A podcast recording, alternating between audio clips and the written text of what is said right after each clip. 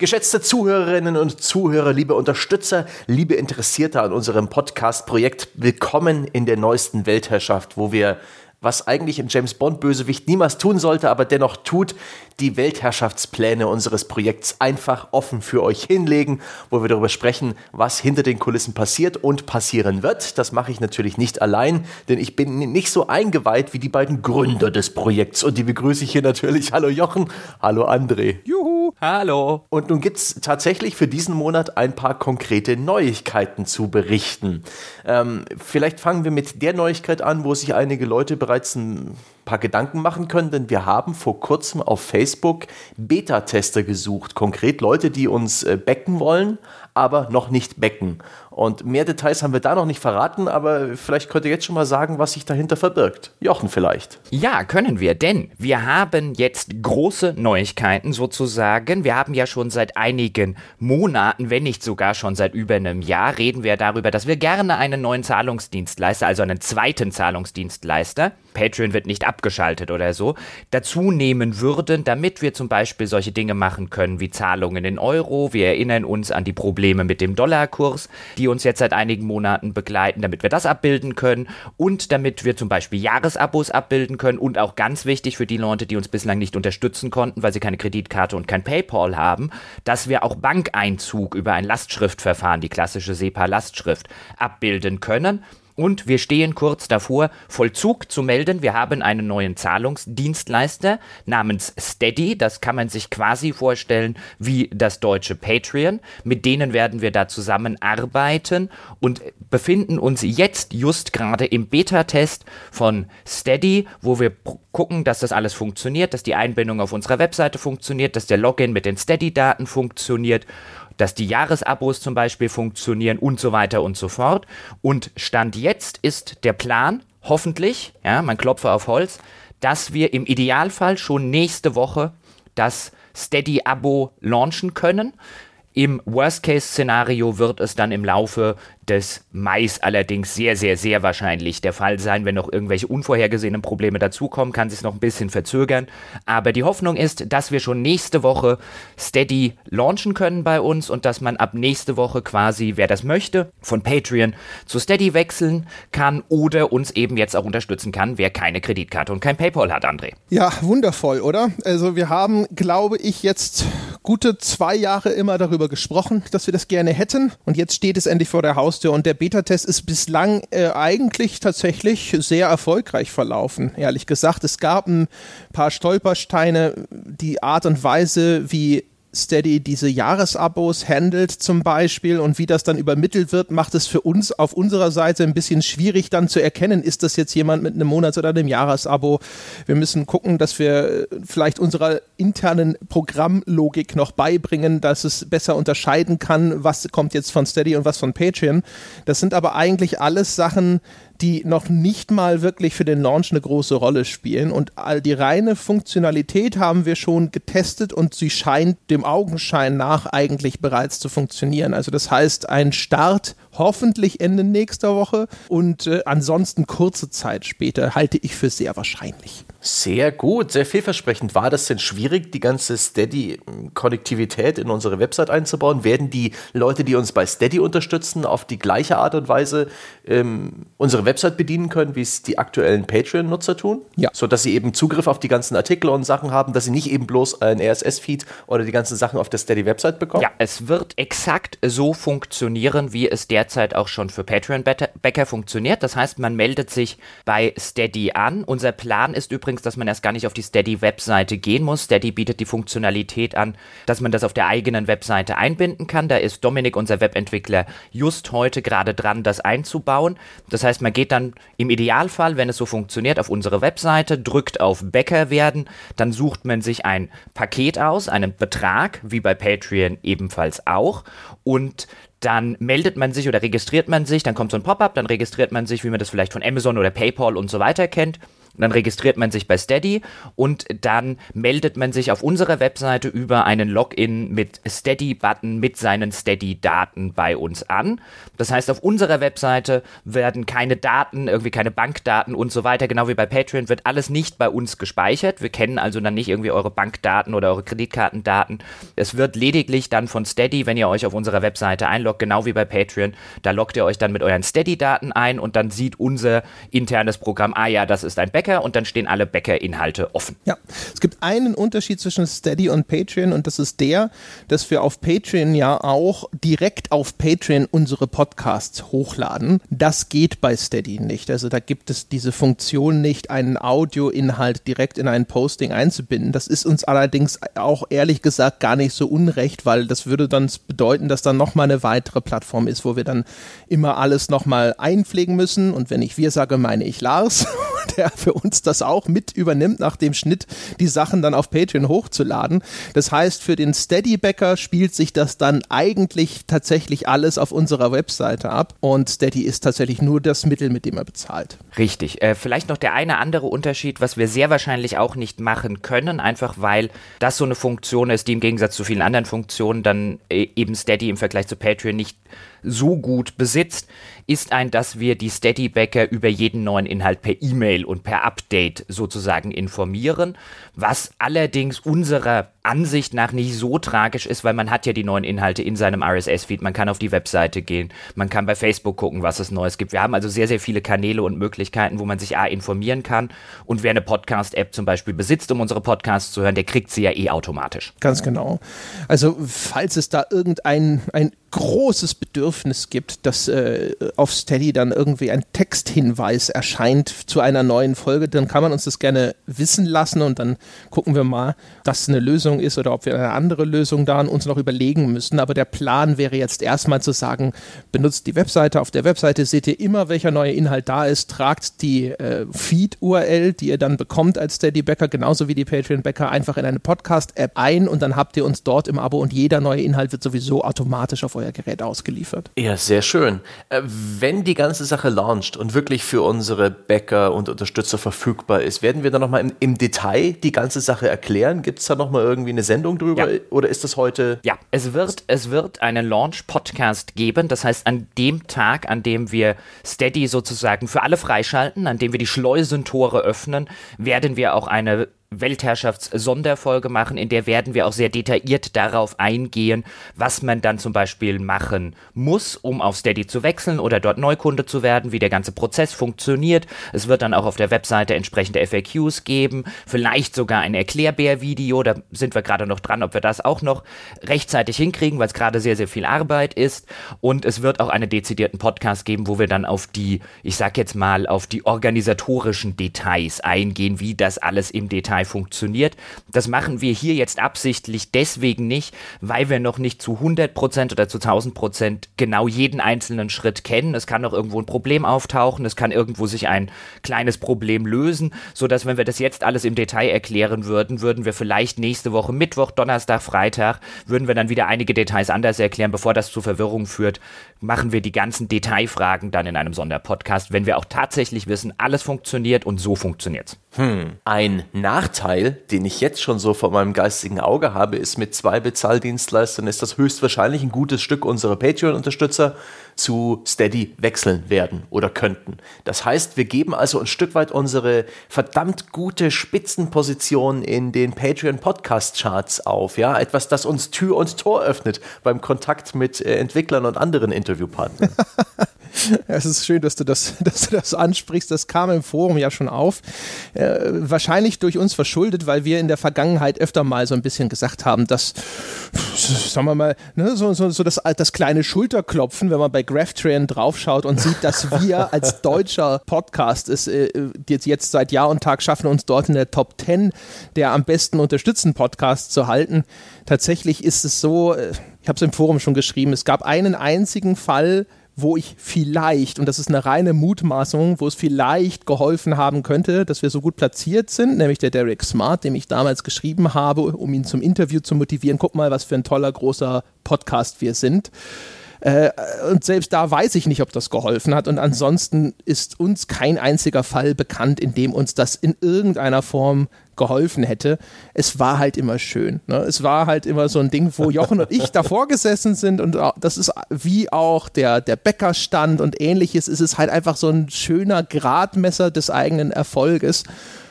Klar ist das äh, zu einem Mini bisschen, ist es traurig, das aufzugeben, aber am Ende spielt es halt keine Rolle. Ja, es ist halt, es ist halt eigentlich reine Eitelkeit und äh, die, die, eigene, die eigene Eitelkeit und das eigene Bauchpinseln müssen dann mal dem, dem Wohle des Gesamtprojektes und dem Wohle aller Bäcker, insbesondere jetzt vielleicht auch denen, die bislang einfach noch nicht die Möglichkeiten hatten, weil sie keine Kreditkarte haben, weil sie kein PayPal haben, da muss dann die eigene Eitelkeit ein bisschen zurückstehen. Ich kann übrigens auch nur unterschreiben, was André gerade in der Hinsicht gesagt gesagt habe mit dem Tür- und Tor öffnen oder dass das eben kein großer Tür- und Toröffner ist.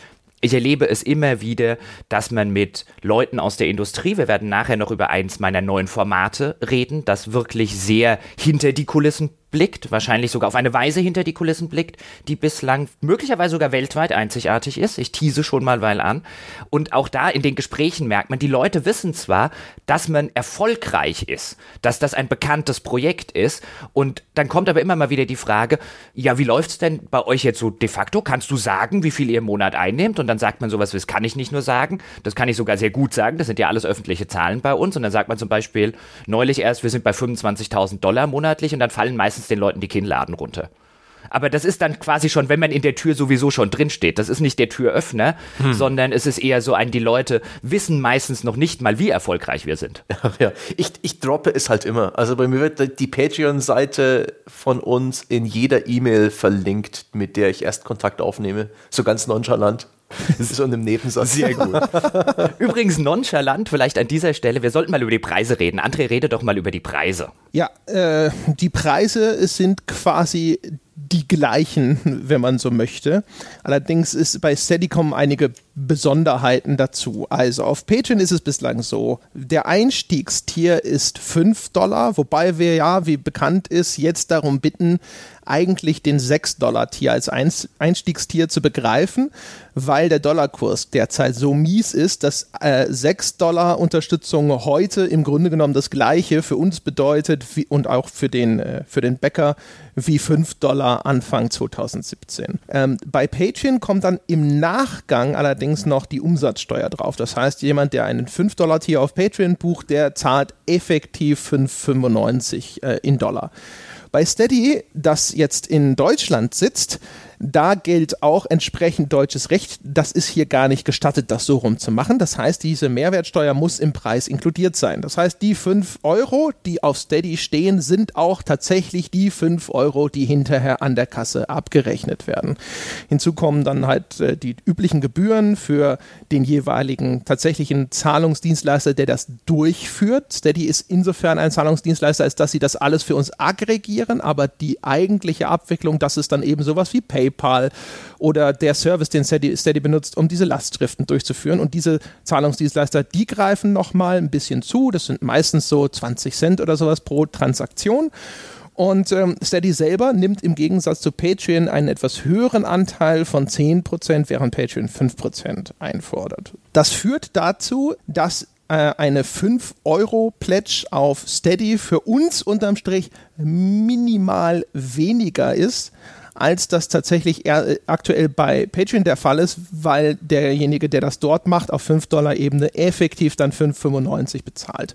Das sind allerdings wenige Cent Unterschied und da haben wir gesagt, okay, also mein Gott, die, auf die paar Cent pfeifen wir, damit es ein vernünftiges und ausgewogenes Ding ist und sagen, okay, das ist auch dort ein 5 Euro, äh, 5 Euro Paket, ja, Steady nennt es Pakete, nicht Tiers, also Stufen und ähm, das ist das Ding. Und wir werden zusätzlich weiterhin ein 10-Euro-Paket anbieten. Das entspricht dann auch dem Förderer-Tier auf Patreon. Und wir werden ein 6-Euro-Tier anbieten. Das ist für die Leute, die so großzügig sein wollen und zu sagen, okay, diese ganze Mehrwertsteuergeschichte, die will ich euch genauso im Grunde genommen schenken und ersparen, wie das auf Patreon der Fall ist, aufgrund der anderen Struktur.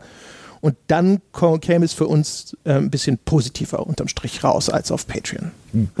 genau. Äh, ganz kurz vielleicht zu der Stelle, äh, Sebastian, sorry, aber damit die Leute jetzt nicht irgendwie was Falsches denken, es wird auch weiterhin, weil André es nicht explizit erwähnt hat, ein 1-Euro-Tier für das Altbier geben. Genau. Und Jochen, erzähl den Menschen doch was kurz zu den Jahresabos noch. Ja, genau. Steady bietet ja auch Jahresabos an. Wir haben es schon erwähnt.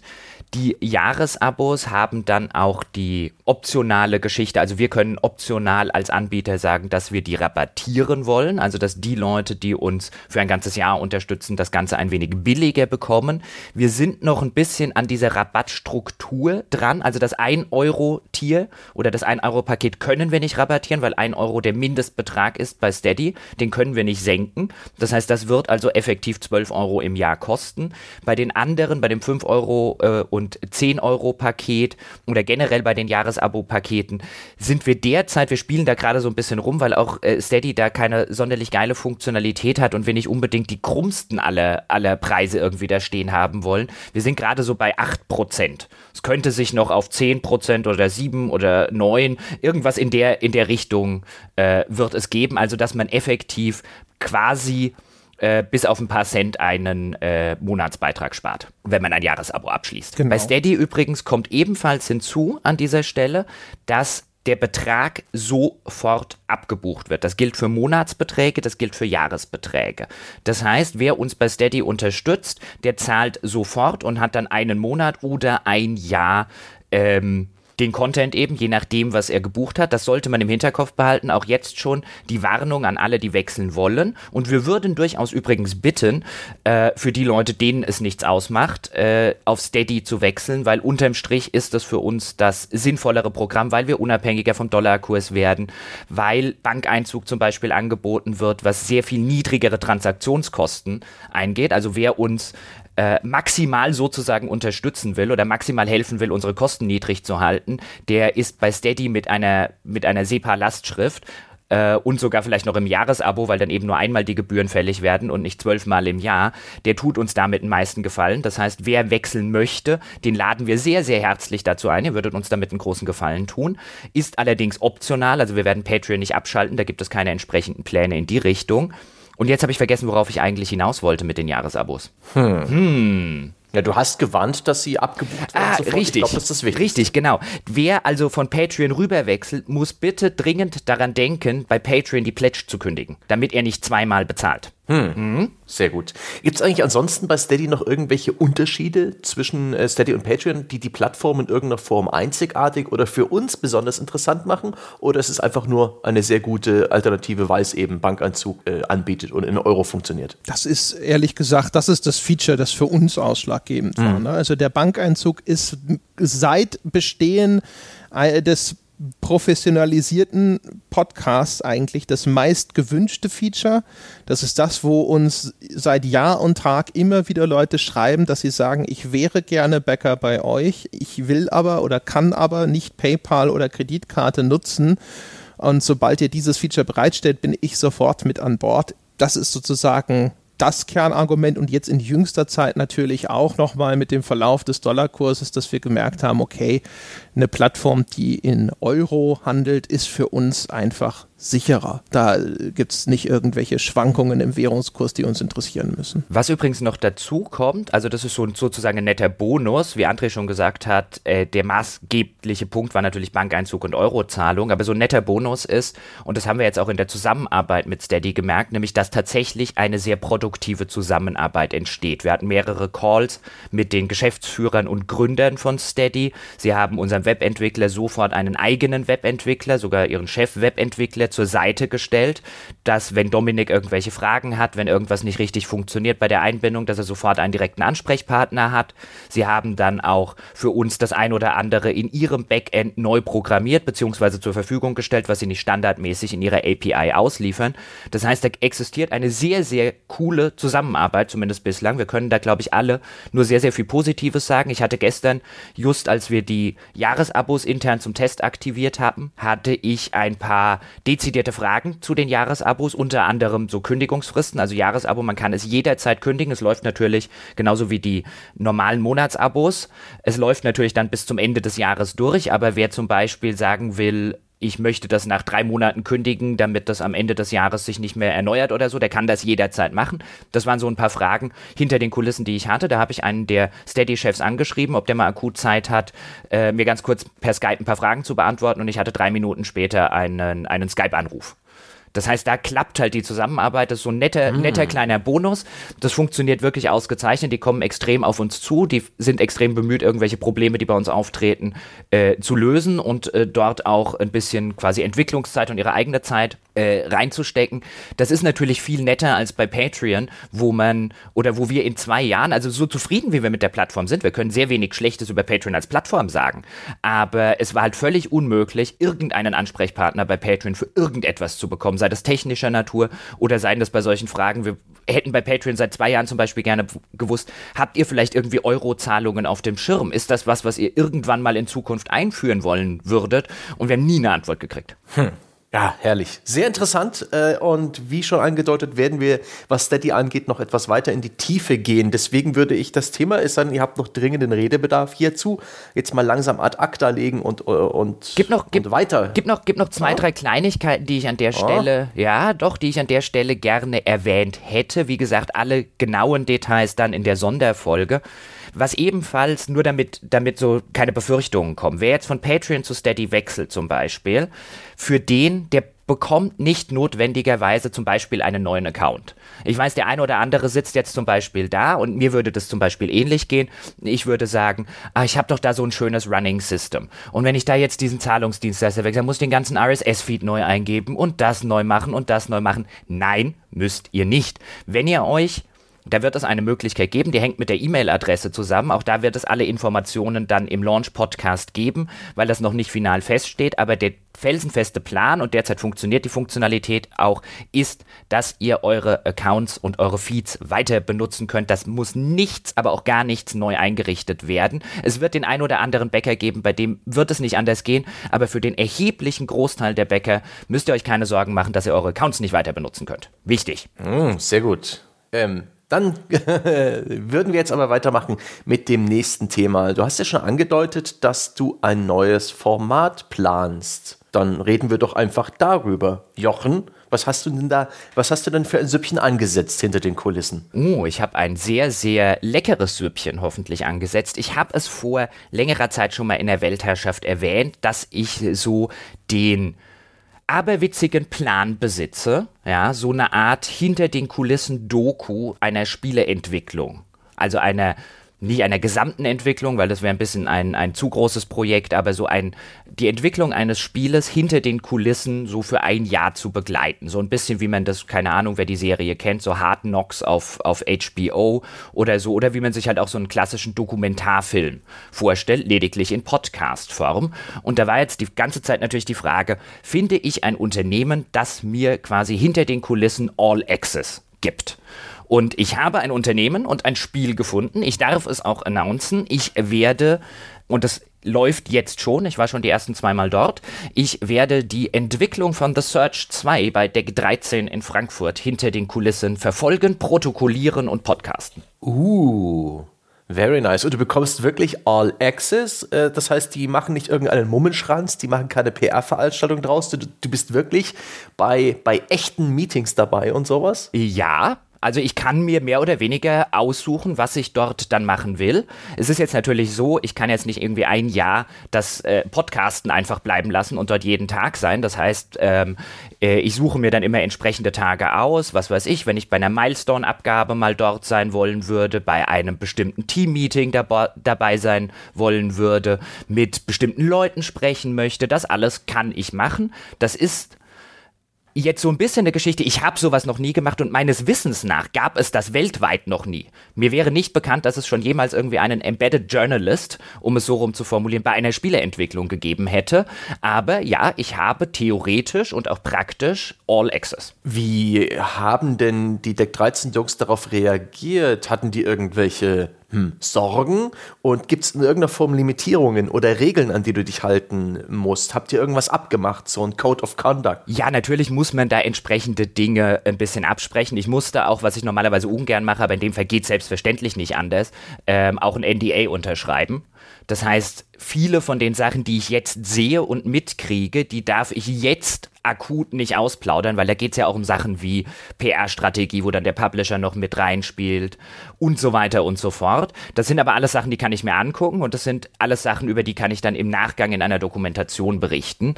Ähm, und natürlich hat man sich das heißt, ich hatte dort zuerst mal so eine Art Beschnupperungsmeeting, wo ich mich mit den beiden Geschäftsführern von Deck 13 zusammengesetzt habe und denen so ein bisschen meine Idee gepitcht habe. Die waren allerdings schon von Anfang an sehr aufgeschlossen dem Ganzen gegenüber und auch so ein bisschen die Spieleentwicklung transparenter zu machen. Dann hat man natürlich über eine, einige Sachen geredet, also manche Sachen, die mir erzählt werden, oder die man mitkriegt, sind dann eher für meinen Kontext, damit ich das vernünftig irgendwo einordnen kann. Also man sollte jetzt nicht erwarten, dass ich irgendwie ihre kompletten Geschäftszahlen und so weiter ausplaudern darf. Aber ich darf schon sehr, sehr viel tiefer berichten und mir sehr viel tiefere Sachen angucken, als äh, das für gewöhnlich bei Journalisten der Fall ist. Okay, und in welcher Form wirst du das Erlebte denn letztendlich verarbeiten? In wie oft werden da Podcasts erscheinen? Um welche Themen wird es da gehen und wie, wie hast du dir das vorgestellt? Also der aktuelle Plan besteht darin, dass ich in regelmäßigen Abständen eben bei Deck 13 dann tatsächlich vor Ort bin, mir gewisse Sachen angucke, wie so ein Meeting, so eine Milestone-Abgabe, mit Leuten rede. Also der nächste Termin geht rein ums Game Design, dann rede ich mit dem, mit dem Chefentwickler des Game Designs, mit einem Producer, mit mehreren Game Designern. Da gehen wir sozusagen das Game Design-Konzept einmal, einmal durch, die verschiedenen Level, die es im Spiel geben soll, einmal durch, äh, wie sich das im Laufe der Zeit geändert verändert hat, was zum Beispiel so ein akutes Problem gerade eben, ja, ähm, das Search 2 ist jetzt circa etwa ein Jahr in der, in der Entwicklung, also was ist jetzt so der aktuelle Stand, was ist zum Beispiel jetzt ein aktuelles Problem, was sind aktuelle Dinge, die gerade eingebaut werden, die gerade gelöst werden müssen, da gibt es schon einige, die sehr, sehr interessant sind. Das ist so ein bisschen der, der Modus operandi und die Idee ist am Ende eben eine Dokumentation über etwa ein Jahr äh, zu haben. Sie haben ja gesagt, Release ist 2019 über etwa ein Jahr das zu begleiten, am Ende eine große Audiodokumentation, äh, wie so ein Dokumentarfilm zu haben und zwischendurch in etwa in etwa monatlichen Abständen so einen etwas kürzeren Podcast, ähm, so einen Blick hinter die Entwicklungskulissen zu machen, in dem dann, wie gesagt, ich habe es vorher gesagt, es gibt viele Dinge, die darf ich jetzt und kann ich jetzt noch nicht sagen, die darf ich erst nach Release des Spiels sagen, insbesondere alles, was mit dem Spiel an sich zu tun hat. Aber es gibt viele andere Sachen, die jetzt schon interessant sind und über die man jetzt schon berichten kann. Und da wird hoffentlich nächste, beziehungsweise sehr wahrscheinlich wegen der Steady-Geschichte übernächste Woche die erste Folge erscheinen. Da habe ich mich nämlich mit den beiden Gründern und, äh, nee, nicht Gründern, aber mit den beiden Geschäftsführern von Deck 13 zusammengesetzt und mal über die komplette Entwicklungsgeschichte von The Search, also erstmal, bevor es The Search gab, gab es bei denen ja ähm, Lords of the Fallen mit einem anderen Publisher damals, dann gab es mhm. The Search, jetzt gibt es The Search 2, wie das alles entstanden ist, wie die Zusammenarbeit mit dem Publisher funktioniert, wann der Publisher grünes Licht für The Search 2 gegeben hat. Da sind sehr, sehr viele, sehr, sehr interessante Details, so von hinter den Kulissen, wie das mit Royalties funktioniert. Und da haben sie ein sehr, sehr offenes Gespräch auch da jetzt schon im ersten Schritt geführt, das so ein bisschen A dazu dient, dass ich so ein bisschen den Background kriege, also wie sind wir an den Punkt gekommen, an dem wir gerade sind und B, das kann man sehr gut in einer kleinen Reportage aufbereiten und ist, glaube ich, für sehr, sehr viele Nutzer auch jetzt schon interessant. Ich glaube vor allem, was man sehen muss, ist, das wird nach hinten raus eigentlich immer besser. Das ist ja so ein Format, das ist wie jetzt noch der kleine Schneeball und der rollt dann langsam zur Lawine. Das heißt also, mit jedem Besuch oder sowas kriegt Jochen ja immer mehr Kontext und wenn wir uns vorstellen, jetzt sieht er das Projekt in dem jetzigen Zustand und hört die Pläne, die jetzt sozusagen da sind und solche Pläne verändern sich aber mit mit der Zeit ja immer, weil dann irgendwann wird vielleicht mal die Zeit knapper und man entdeckt noch eine neue Geschichte, die man einbringen will und so. Und ich glaube, das dann tatsächlich über die Zeit mitzuverfolgen und von einem unabhängigen Dritten berichtet zu bekommen, ähm, wie werden Pläne über den Haufen geworfen, wie wird auf Veränderungen reagiert, ja, und was passiert hinter den Kulissen oder sowas, das wird garantiert nach hinten raus dann erst noch richtig faszinierend. Nicht, dass es nicht von Anfang an cool sein wird, aber es wird garantiert nach hinten raus immer besser. Das ist so ein bisschen die Hoffnung. Also ich meine so, was, was mir so als, als Hoffnung so im Hinterkopf schwebt, im Idealzustand, ist es halt, man nimmt die Hörer mit hinter die Kulissen von etwas, wo man als Hörer, es geht mir weniger darum, dass ich als Journalist jetzt was, natürlich ist das auch wieder so eine Eitelkeitsgeschichte, so ein bisschen ich mache was, ich gehe dorthin, wo noch nie zuvor ein Journalist gewesen ist oder so, aber es geht mir, worum es eigentlich geht, ist die Hörer wohin mitzunehmen, wohin sonst niemand kommt. Insbesondere weder ein Journalist noch insbesondere irgendwie der Otto Normalspieler und quasi denen genau den gleichen Einblick zu gewähren, äh, äh, den, den, den ich bekommen habe und sozusagen die Möglichkeit, wie du es gerade schon gesagt hast, die Entwicklung eines Spiels, die Probleme, die es gibt, die Lösungen, die es dafür gibt, einfach mal über ein Jahr lang mitzuverfolgen. Ich stelle mir das total geil vor, aber ich habe die erste Folge ist zwar im Kasten sozusagen, aber noch nicht irgendwie geschnitten und noch nicht zur kleinen Reportage gemacht.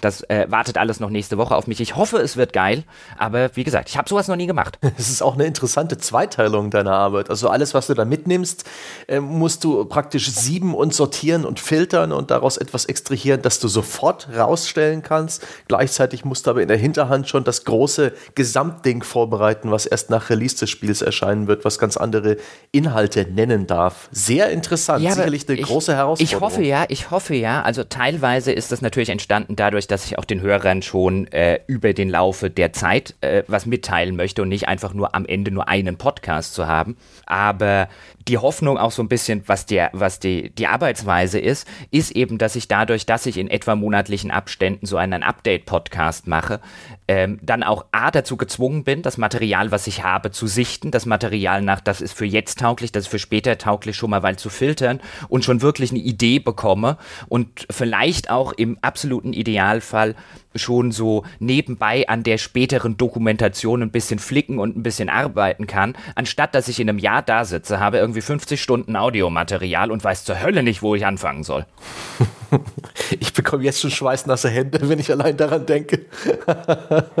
ähm, welchen Modus wählst du denn für diese Geschichte? Ich, wir haben uns ein ein tragbares Mikrofon, einen guten Audiorekorder angeschafft. Du läufst also los wie der rasende Reporter und hältst das Ding Leuten unter die Nase. Wirst du auch Monologe einsprechen? Wird das Ganze eher nach Skript funktionieren? Hast du dir darüber schon Gedanken gemacht? Das wird von Folge zu Folge sehr wahrscheinlich variieren. Es wird wahrscheinlich drei oder vier, am Ende wird sich das rauskristallisieren. Mein Tipp wäre, es wird drei oder vier verschiedene äh, Formen geben, in die eine solche Folge stattfinden kann. Also jetzt, wie gesagt, die erste Folge wird mehr ein Gespräch und ein Interview sein. Eher, also es wird auch ein paar andere Sachen geben, aber eher das sein, ähm, die weiteren Folgen werden dann vielleicht eher sehr eher reportagig werden, also mit äh, vielen verschiedenen O-Tönen ähm, und so einer und so einem Reportagesprecher darüber. Das wird sehr darauf ankommen. Also jetzt in der ersten Folge war es eben so, dass ich mir einen grundlegenden Überblick verschaffen wollte über das Projekt. Wo steht das gerade? Wie sind wir dorthin gekommen? Was ist der aktuelle Stand der Dinge? Da habe ich ungefähr zwei Stunden mit den beiden Gründern eben gesprochen und daraus wird jetzt im ersten Schritt werde ich so eine kleine, es wird so einen kleinen hoffentlich reportagigen Ansatz schon haben, aber der Großteil wird da jetzt eher aus einem Gespräch bestehen. In der nächsten Folge kann das völlig anders aussehen. Mhm. Und hast du das Gefühl, dass dir Deck 13 wirklich diesen versprochenen All Access gibt? Für die Entwickler wäre es ja letztendlich ein leichtes, gewisse Themen und Probleme und brisante Sachen schlichtweg unter den Tisch zu kehren. Nicht zu erwähnen, wenn du da bist und diesbezüglich einfach so ein bisschen die Klappe zu halten. Äh, Traust du denen zu, dass das auch wirklich so offen geschieht, wie, wie jetzt abgemacht? Hast du ein gutes Gefühl? Ich habe ein sehr gutes Gefühl, ja. Also ich würde generell sagen, das wird aber auch bei, das, weißt du, es wird auch bei, ich habe vorher Hard Knocks bei, bei HBO zum Beispiel erwähnt oder andere Dokumentationen. Ich nehme oder mein Tipp wäre, dass egal in welcher von diesen Formen es immer ein paar Sachen geben wird, von denen die Leute, äh, die da dokumentiert werden, nicht wissen wollen, dass sie äh, oder nicht wollen, dass sie an die Öffentlichkeit dringen. Man wird wahrscheinlich nie 100% der Sachen erfahren, aber ich habe zumindest oder ich habe sehr den Eindruck, dass äh, die Leute da bei Deck 13 sehr, sehr offen sind und auch sehr, sehr bereit sind, die dafür notwendige Transparenz herzustellen. Und ich habe jetzt auch schon, ich kann leider, wie gesagt, bei vielen Sachen im Moment nicht ins Detail gehen. Ich habe allerdings auch schon wirklich einige Sachen gehört, gesagt bekommen und auch tatsächlich in persona gesehen, die mich zu dem, zu dem Schluss bringen, dass da wirklich eine Bereitschaft entsteht, äh, die Karten auf den Tisch zu legen. Hm. Ich meine, ist es überhaupt schon interessant, dass du überhaupt ein Spiel sehen kannst, so, so lange vor der Veröffentlichung, nach so wenig Entwicklungszeit, ja. wo es höchstwahrscheinlich auch noch aussieht wie Kraut und Rüben, man, man, was ja normalerweise genau. ein Studio nicht tut. Ja, man, man, merkt auch dann teilweise, und ich finde das sehr, sehr sympathisch, und da, da merkt man halt auch, dass das nicht normal ist, und das fällt, teilweise fällt es dann den Leuten auch so ein bisschen schwer zu sagen, ein du guck, kannst dir das und das jetzt angucken, weil im Sinne von einem, das ist halt, es, es sieht aber, es sieht aber noch nicht wirklich gut aus und oh, man merkt halt so ein bisschen an manchen Stellen einfach die Bauchschmerzen, ja, was ich ja auch total verstehen kann, wenn jetzt jemand zu mir kommt und sagt, ich möchte eine deiner Reportagen lesen, bevor sie fertig ist, würde ich auch sagen, oh nee, das ist noch nicht fertig, das will ich nicht, dass du das siehst. Und an dem Absatz muss ich noch arbeiten. Ich kann das total gut nachvollziehen und da merkt man auch so ein bisschen die Schmerzen, die sie haben, aber das ist eigentlich ein gutes Zeichen, weil das, das zeigt mir dann auch in dem Fall, dass sie wirklich bereit sind, ähm, die Karten auf den Tisch zu legen. Ja, ich bin jedenfalls sehr gespannt äh, darauf, was da letztendlich rauskommen wird, sowohl in der ersten Folge als auch ähm, ganz zum Schluss. Toi, toi, toi. An dich und an Deck 13. Danke. Ich, wie gesagt, ich bin, ich bin äh, frohen Mutes und äh, war bislang bin ich sehr, sehr positiv. Ich bin beinahe ein bisschen positiv überrascht, weil ich nicht damit gerechnet habe, dass jemand so offen ist. Also ich hatte schon, ich, meine Hoffnung war immer, ich finde wirklich jemanden und ich finde auch ein Projekt, das interessant ist und das hoffentlich auch für viele Hörer interessant ist und das auch so ein bisschen nicht nur oder ganz tief in irgendwie diesem Indie-Markt drin steckt, damit man eben noch sowas wie Zusammenarbeit mit Publishern, internationale Geschichten, Steam-Geschichten und so weiter, dass man die alle auch noch beleuchten kann. Hab immer gehofft, ich finde da jemanden, aber hatte auch immer so ein bisschen die leichte Befürchtung, wenn ich jemanden gefunden habe und der tatsächlich Ja sagt, dann höre ich trotzdem zur Hälfte der Zeit irgendein PR-Blabla und das höre ich dort gar nicht. Eine spannende Geschichte, Jochen. Ähm, ich bin, bin, sehr gespannt, was letztendlich dabei rauskommen wird ähm, und, und wie tief du in dieses Thema eindringen, in diese Entwicklung eindringen kannst. Ach, herrlich. Ein Embedded Journalist in einem deutschen, ja, schon Prestigeprojekt. Hervorragend, hervorragend. Und äh, da ist das äh, letzte Thema dieser Weltherrschaftsfolge ja fast schon trockene, ja, langweilige Kost, aber auch äh, nicht weniger relevant für uns. Ähm, es geht um den Datenschutz. Was, Jungs, was ist los mit dem Datenschutz? Ja, äh, das äh, erheblich weniger glamouröse Projekt, mit dem ich mich befasst habe, ist die sogenannte Datenschutzgrundverordnung. Das ist eine EU-Verordnung und die regelt, äh, wie Unternehmen mit den Daten ihrer Nutzer umzugehen haben. Insbesondere geht es da um Pflichten, wie die Speicherung von Daten zu erfolgen hat, welche Pflichten man hat, seine Nutzer darüber zu informieren, welche Daten erhoben werden, zu welchem Zweck, wie lange die aufbewahrt werden und so weiter und so fort. Und ähm, das ist eine Regelung, die jetzt schon sehr lange aussteht, die am 25. Mai in Kraft tritt. Das ist eine von den seltenen EU-Regelungen, die auch nicht irgendwie erst in nationales Gesetz umgewandelt werden müssen, sondern die gilt dann erstmal. Ja, und ähm, da müssen wir uns angucken, dass wir konform gehen. Äh, wir haben Gottlob einen Nutzer von uns, den Lorenz, der ist der wissenschaftliche Mitarbeiter in einer Kanzlei und kennt sich mit dem Thema gut aus und assistiert uns dort. Äh, mit dem bin ich jetzt dabei, das äh, unter anderem in eine Datenschutzerklärung zu gießen, die wir dann auf unserer Webseite veröffentlichen müssen.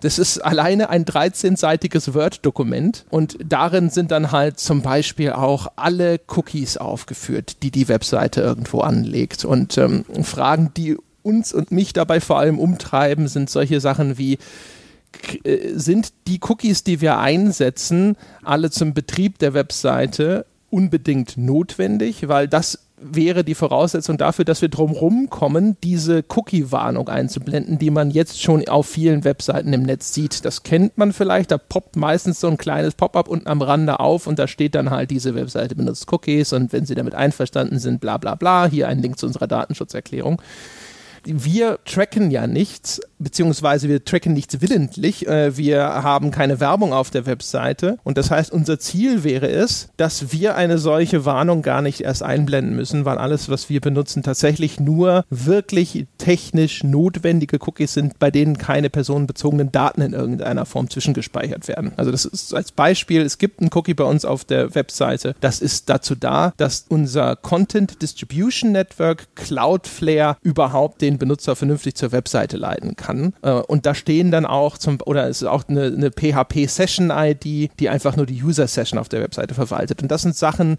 da stehen jetzt keine personenbezogenen Daten drin und sowas. Und diese Cookies, auf die muss man dann auch nicht nochmal gesondert hinweisen, beziehungsweise die müssen in der Datenschutzerklärung stehen, aber da muss man keine Einverständniserklärung des Nutzers vorher abfragen.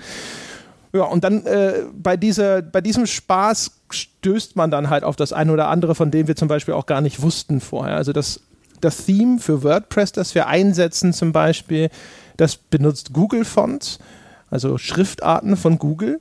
Und ähm, die sind noch nicht lokal auf unserem Server gespeichert, stand jetzt. Und das bedeutet, dass sie von einem Google-Server abgerufen werden. Und selbstverständlich trackt Google den ganzen Kram. Das heißt also, wir dachten die ganze Zeit so, na, ist ja überhaupt kein Problem, wir tracken gar nichts. Wir haben sogar Google Analytics abgeschaltet, haben also keine Ahnung jetzt über Webseitenaufrufe und wo kommen denn die Leute her und all diese anderen Daten, die so eine Webseite normalerweise erhebt, weil sie ja vielleicht auch ganz interessant zu wissen sind und ähm, lebten in dem Glauben, bei uns gibt es sowas überhaupt nicht. Und tatsächlich hatte sich das über diesen Weg sogar bei uns eingeschlichen. Das heißt, da sind wir jetzt dabei, das wieder zu entfernen. Wir sind dabei, alles abzuschalten, was wir abschalten können, was wir noch irgendwo in den finsteren Regionen der Webseite vielleicht entdecken.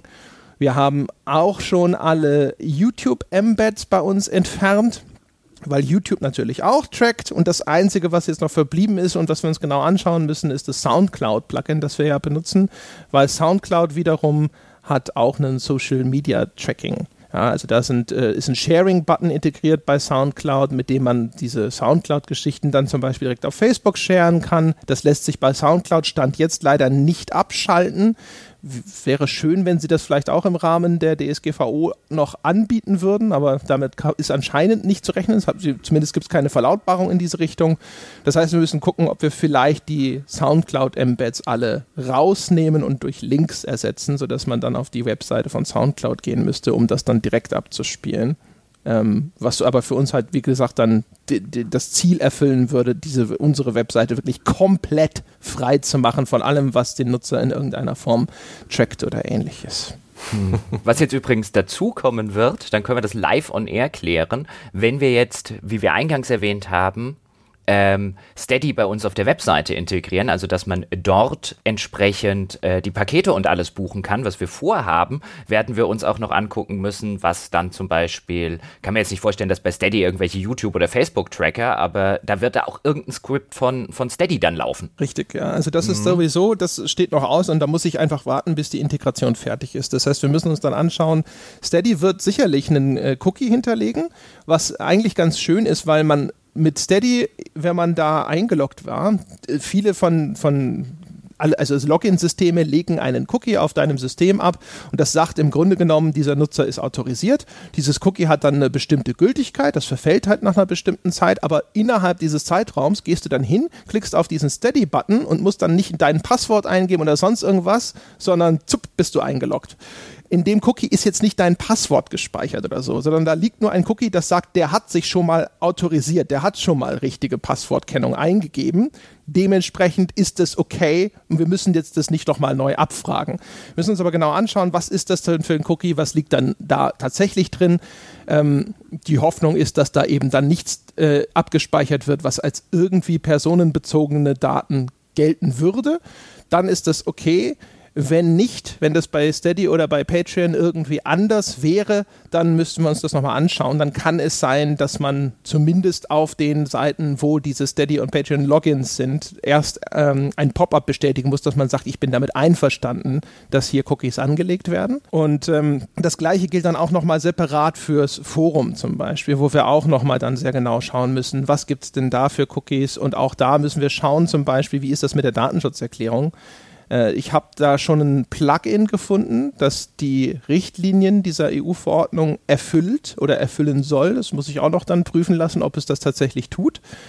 Und da kann es dann zum Beispiel sein, dass halt zum Beispiel alle Nutzer, die sich bereits registriert haben im Forum, nochmal ein Pop-up bekommen, das ihnen sagt, hey, schau dir bitte diese Datenschutzerklärung an, sag, dass du damit einverstanden bist und vorher darfst du nicht auf dieses Forum zugreifen, weil, wie gesagt, wir brauchen in Zukunft für bestimmte Sachen einfach das Einverständnis des Nutzers. Und wenn wir das Einverständnis des Nutzers nicht erstens abfragen und vor allem auch hinterher nachweisen können, dass wir es abgefragt haben, kann das zu Problemen führen. Ach, die Datenschutz Datenschutzverordnung. Ich bin ja eigentlich ein sehr großer Freund davon. Ich habe das alles nicht mitgekriegt, bis es halt bei uns aufgeschlagen ist und André gesagt hat, hey, darum müssen wir uns kümmern. Ich mache das mal hinter den, hinter den Kulissen. Gar nicht mitgekriegt, dass da so eine große neue Datenschutzverordnung kommt. Da habe ich mich ein bisschen schlau gelesen und es warnen ja gerade sehr viele Rechtsanwälte und sehr viele Kanzleien davor, dass gerade Unternehmen das überhaupt nicht auf dem Schirm haben und dass es da zu einer großen Abmahnwelle und so weiter führen könnte.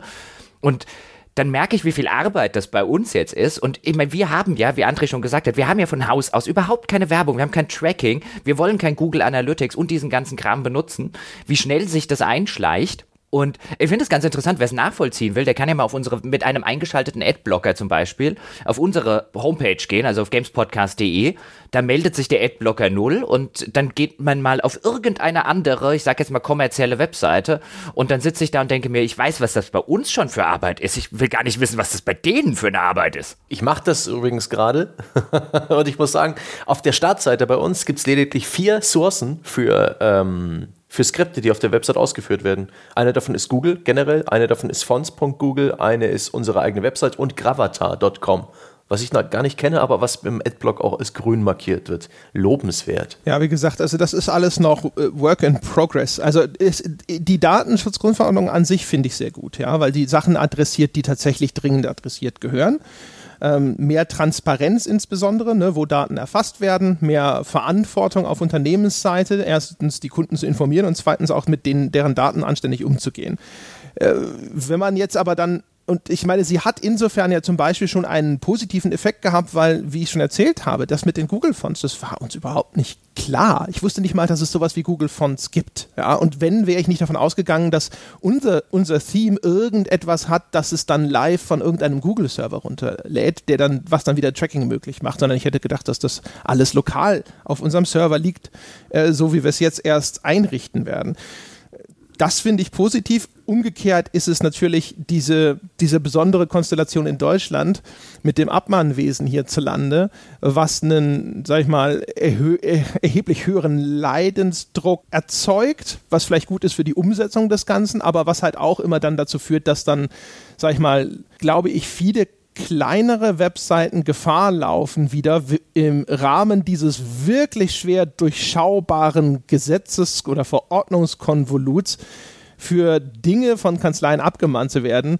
wo es nicht wirklich irgendein Opfer gibt und wo wirklich zwar gemäß dieser Verordnung ein Fehlverhalten vorliegt, aber niemand wirklich irgendwo ernsthaft geschädigt wird, aber sich dann irgendwelche Kanzleien daran bereichern, indem sie das eben ausnutzen. Das wird vermutlich äh, tatsächlich wieder ein unangenehmer Nebeneffekt einer ansonsten begrüßenswerten hm. Verordnung sein. Das Gravatar das übrigens ähm, falls sich jetzt mhm. irgendjemand äh, wundert, das ist, äh, das ist ein, das ist eine Art Avatarbild, was einen, also ich äh, lese es hier gerade vor auf den ihrer Seite. Dein Gravatar ist ein Bild, das dich von Webseite zu Webseite begleitet. Das erscheint neben deinem Namen, wenn du Kommentare oder Beiträge in Blogs verpasst. Das hat unsere, unser, unser Webseiten-Theme hat das nativ eingebaut. Mhm. Das ist also jetzt auch wieder so eine Sache, wo man gucken muss, wie schaltet man das da ab, wenn man das abschalten will. Also es wird ja im Adblocker grün angezeigt. Das scheint also äh, in der Form trackingmäßig und so weiter unbedenklich zu sein. Aber es ist trotzdem sowas, man hat halt irgendwann mal vor zwei Jahren oder vor anderthalb Jahren haben wir halt mal ein schönes Theme uns rausgesucht für WordPress. Und was da alles mit drin steckt, huiuiui. Ja, und wie gesagt, also du musst dir halt auch immer anschauen, was wird denn überhaupt abgespeichert. Ne? Also du ist da irgendwo eine IP hinterlegt. Das gilt übrigens auch zum Beispiel dann für Server-Logs. Ne? Also wir speichern tatsächlich ähm, anonymisiert die IPs von Besuchern auf der Webseite oder auch, äh, wenn im Forum jemand ein Posting absondert, wird die IP gelockt auf dem Server. Da steht dann quasi nicht unbedingt äh, feste Zuordnung, wobei ich glaube, im Forum ist es selbstverständlich dann dem Posting und damit den Benutzernamen zugeordnet. Und das sind halt wieder Sachen, da muss man halt genau schauen. Das lässt sich teilweise gar nicht abstellen, weil wenn jetzt jemand zum Beispiel äh, irgendwelchen Schindluder treibt, ja, auf der Webseite, halt, keine Ahnung, ne, wenn jetzt irgendeine IP oder keine Ahnung, irgendeine, ich sag jetzt mal hoffentlich nichts komplett Absurdes, aber wenn, es gibt ja sowas wie diese Denial of Service Attacken oder sowas, wenn jemand versucht, einen Webserver abzuschießen und solche Geschichten, ja. Und solche IP-Adressen musst du hinterloggen, um nachzuvollziehen, okay, wer hat denn dort jetzt vielleicht was gemacht, ja?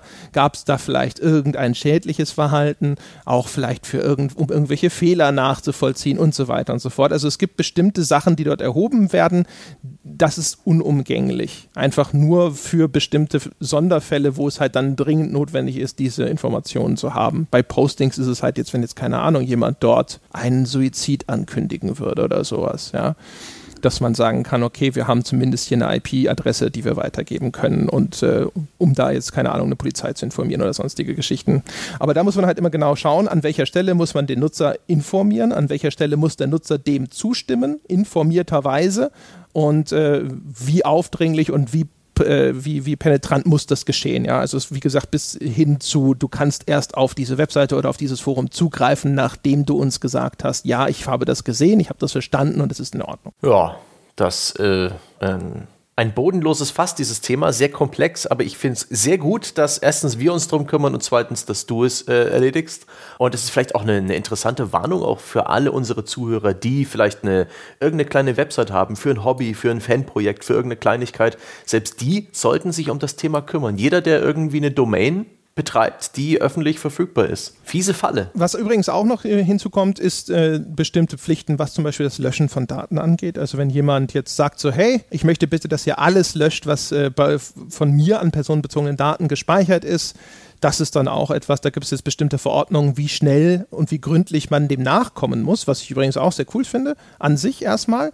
Ähm, was aber zum Beispiel dann auch wieder für uns äh, einen gewissen Rattenschwanz mit sich bringt, weil man gucken muss, okay, nehmen wir mal an, äh, jemand sagt, er möchte, dass alle seine Daten gelöscht werden.